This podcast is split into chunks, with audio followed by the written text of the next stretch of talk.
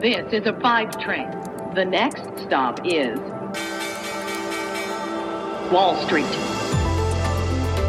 Hallo nach Deutschland, willkommen zu Wall Street Daily, dem unabhängigen Podcast für Investoren. Ich bin Sophie Schimanski aus New York, wo ich jetzt erstmal mit euch auf den Handelsmorgen hier in den USA eben schaue. Die US-Aktien, die geben nach aktuell. Die Rallye pausiert also, nur das natürlich auf sehr hohem Niveau. Und wir werden wohl trotzdem leicht höher aus der Woche rausgehen, als wir rein sind. Elon Musks Bruder verkauft Tesla-Aktien und die Tesla-Aktie fällt.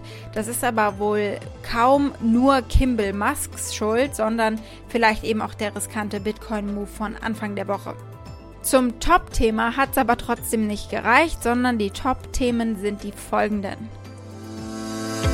Ganz herzlich willkommen zu unserem letzten Handelstag in dieser Woche und an der Wall Street ging gestern am Ende beim Dow dann auch nicht mehr viel, aber immerhin gestern das IPO von Bumble, der Dating App in den USA. Das ist quasi der neue Tinder Konkurrent. Der ist gestern an die Börse gekommen. Nach Handelsende kamen dann die Zahlen äh, von Disney. Die Aktie hat sich mehr als verdoppelt. Wie ist denn die Lage aus Ihrer Sicht? Die Investoren machen sich klar Sorge, dass diese Billionen an Billionen, die jetzt von beiden kommen werden, die Inflation kräftig anheizen werden.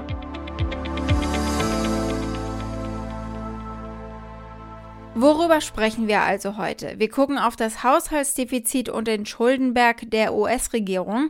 Wir gucken darauf, warum die Cannabis-Aktien wieder fallen und dann schauen wir auf den Bumble IPO, also den Börsengang und den ersten Handelstag äh, der Dating-App und wir gucken auf Walt Disney und auf Expedia. Von beiden gab es Earnings und die Aktie des Tages ist CureVac auf euren Wunsch hin.